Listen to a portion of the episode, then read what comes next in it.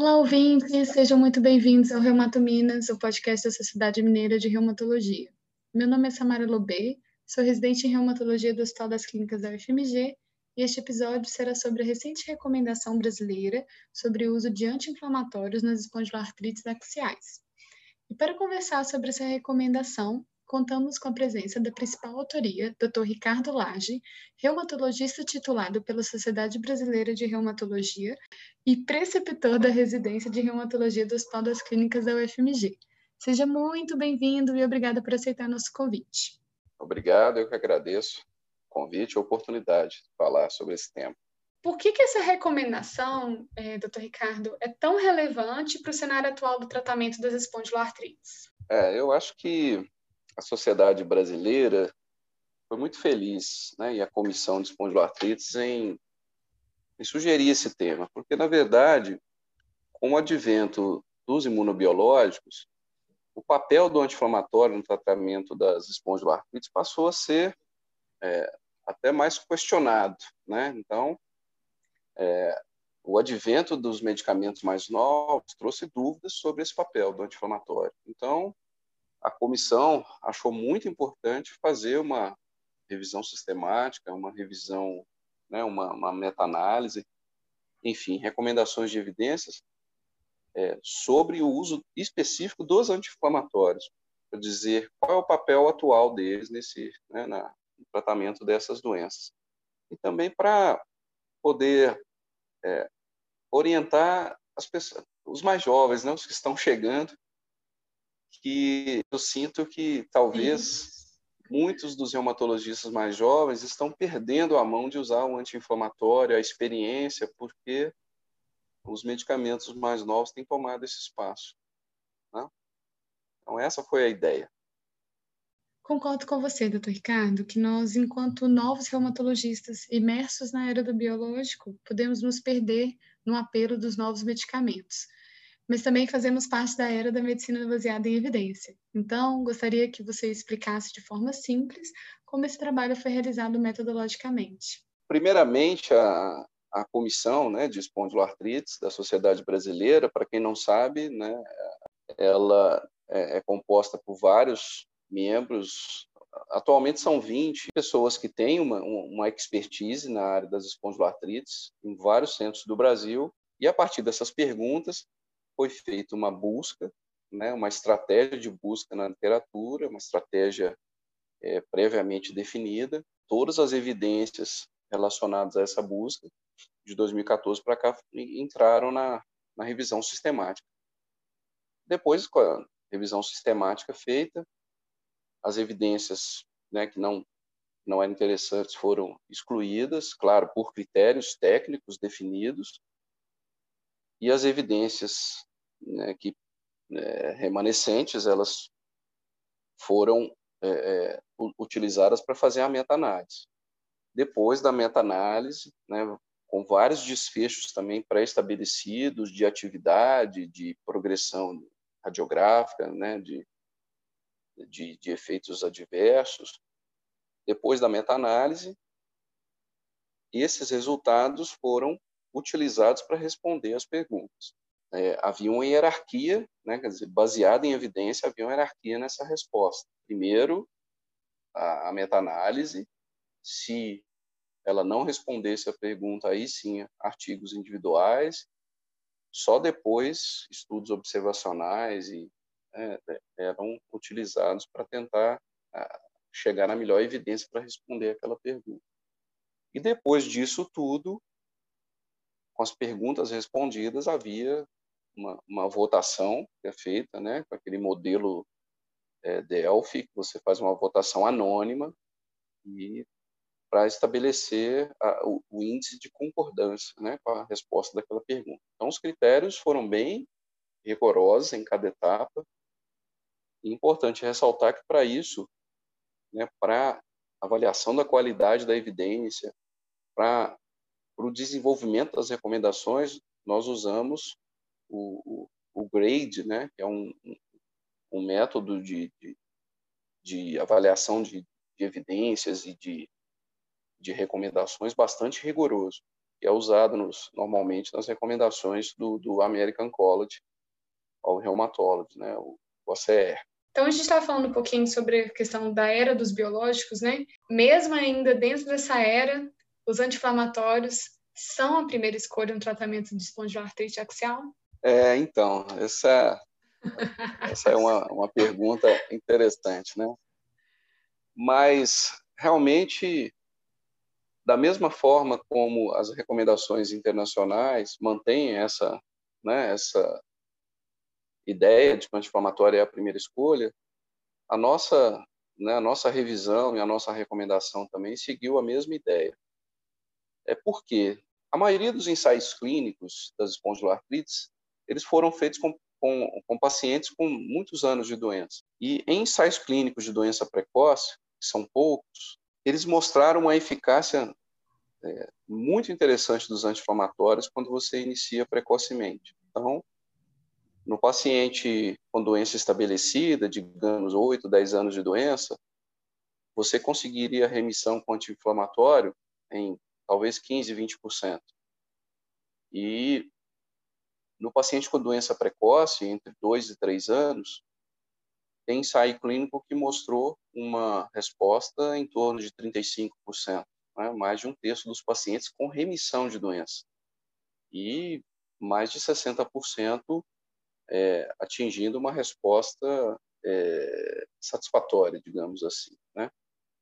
Então, e também porque nós não temos, até o momento, uma evidência de que você começar o imunobiológico no paciente que é virgem de tratamento com anti-inflamatório, de que ele evolua melhor futuramente do que o paciente que inicia com anti-inflamatório. Então, diante dessa questão, considerando o custo do anti-inflamatório, que é bem mais barato, né? E essa essa boa resposta precoce, eles foram mantidos como primeira escolha. Quais são as manifestações da espondiloartrite que o anti-inflamatório se mostrou eficaz? Para qual tipo de sintoma que a gente é, pode prescrever? Qual que é o nosso alvo terapêutico? Então, as melhores evidências, quando nós comparamos o, o anti-inflamatório é, com placebo, os ensaios clínicos randomizados, comparados com placebo, e, e nós conseguimos fazer meta, as meta-análises, eles mostraram uma eficácia é, comprovada para os sintomas axiais, né, as manifestações axiais. Nós utilizamos vários scores, inclusive o BASDAI, que a gente utiliza mais, né, e o ASDAS, para aqueles que tivessem disponíveis, enfim, vários scores de doença axial, praticamente todos, o anti-inflamatório foi mais eficaz que placebo em relação, é, é, nas meta-análises, inclusive, não só nos ensaios clínicos individuais. Para as manifestações é, periféricas, para artrite né, periférica, para as manifestações de entesite, os dados não foram tão robustos, né? Não havia as meta-análises, não, não tinha como fazer meta-análise desses dados e eles foram analisados mais como dados secundários dos estudos desses pacientes. Então, a resposta também foi positiva, mas com uma evidência menos robusta. Pela experiência que nós temos com o tratamento da doença, a resposta periférica é moderada, mas existe, tanto para entesite quanto para artrite. Né? Teve uma melhora é, bem definida, baseada em evidência para doença axial e uma evidência menor para doença periférica. E é o que a gente vê na prática clínica também, né? Assim. Como é que a gente faz, então, para usar? Quais são os tipos de anti-inflamatórios? Tem melhor? A dose, como é que é? A gente já começa com dose full, começa com dose baixa? É sob demanda? É contínuo? Como que a gente faz essa prescrição? Como nós sabemos, né, a subdivisão mais importante dos anti-inflamatórios é de acordo com a inibição da ciclooxigenase 2. Né? Nós temos o subgrupo que nós chamamos de tradicionais, que inibem tanto a COX-2 quanto a COX-1. Né? Lembrando que a COX-2 é que nós objetivamos, que ela é a enzima importante para o processo inflamatório, né?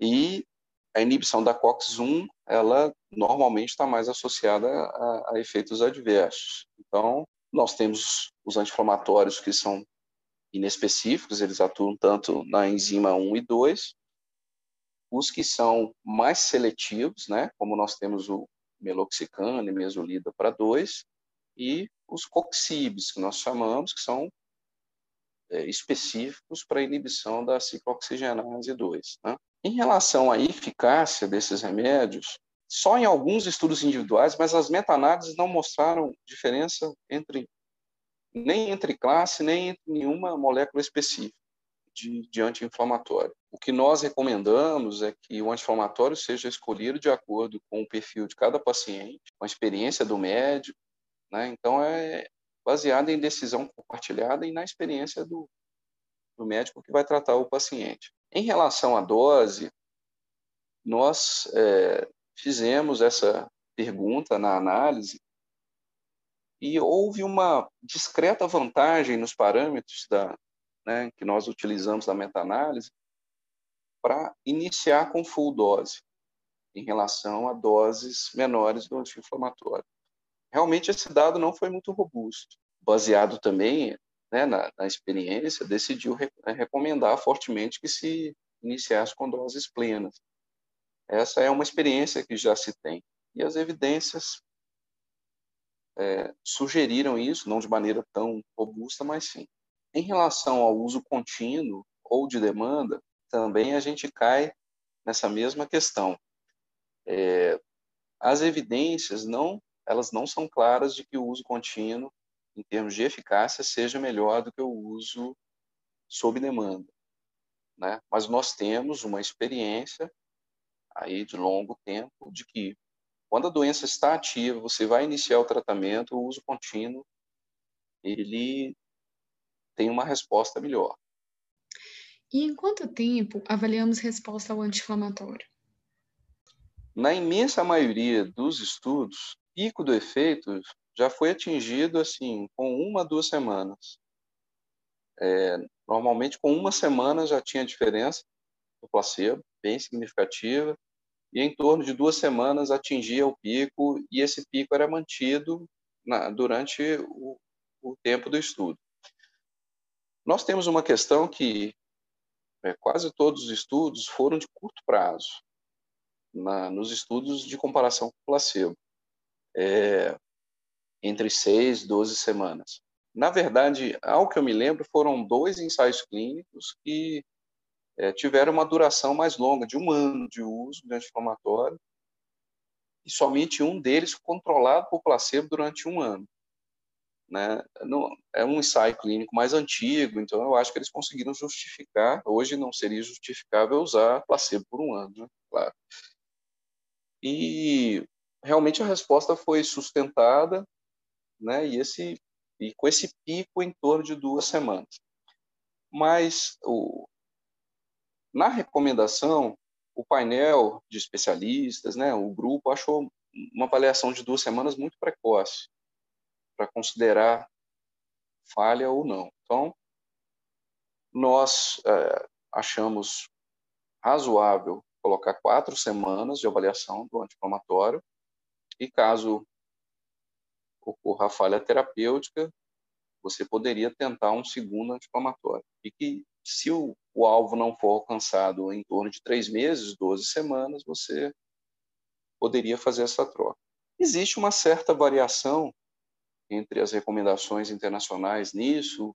A maioria considera você usar dois anti-inflamatórios no período de um mês e depois trocar para imunobiológico, mas nós também achamos isso é, porque a gente pensou muito do ponto de vista prático para o né, clínico reumatologista que está atendendo, é um período muito curto para poder avaliar isso. 12 semanas eu acho um, um tempo razoável para você considerar essa substituição. Ainda mais porque nós não temos na literatura uma clareza de qual é a janela de oportunidade nas espondiloartrites, de que faria diferença um mês ou três meses. Então, o grupo achou razoável, e eu concordei plenamente com isso, você tentar quatro semanas e depois, se falhar, um segundo anti-inflamatório, e aí sim, né, no máximo em 12 semanas, você considerar a substituição, É claro que o objetivo não é engessar o clínico, né? Se ele julgar que com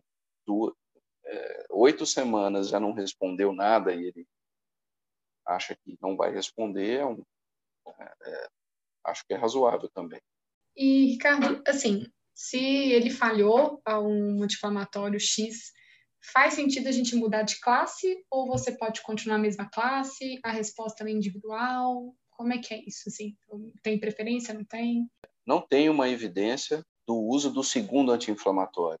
Né? Não tem um estudo que compara isso. É melhor você dar um segundo anti-inflamatório do que do que o biológico, por exemplo, né?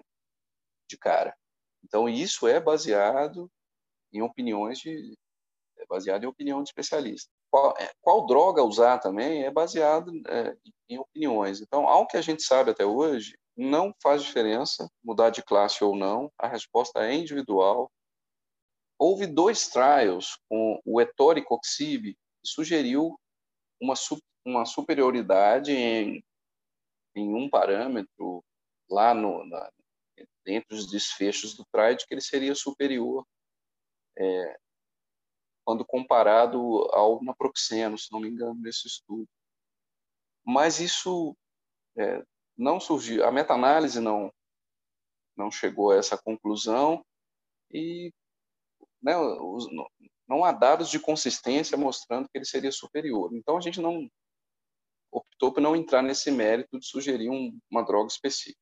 Tá? Então é a experiência do médico, decisão compartilhada com o paciente, avaliar o perfil de risco né, de cada paciente.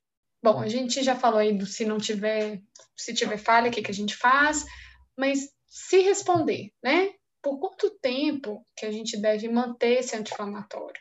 Então, a ideia é, assim que você atinge o alvo terapêutico, isso é importante. É, hoje a gente sempre fala em que você defina previamente qual é o seu objetivo né, no tratamento, qual é o seu alvo terapêutico.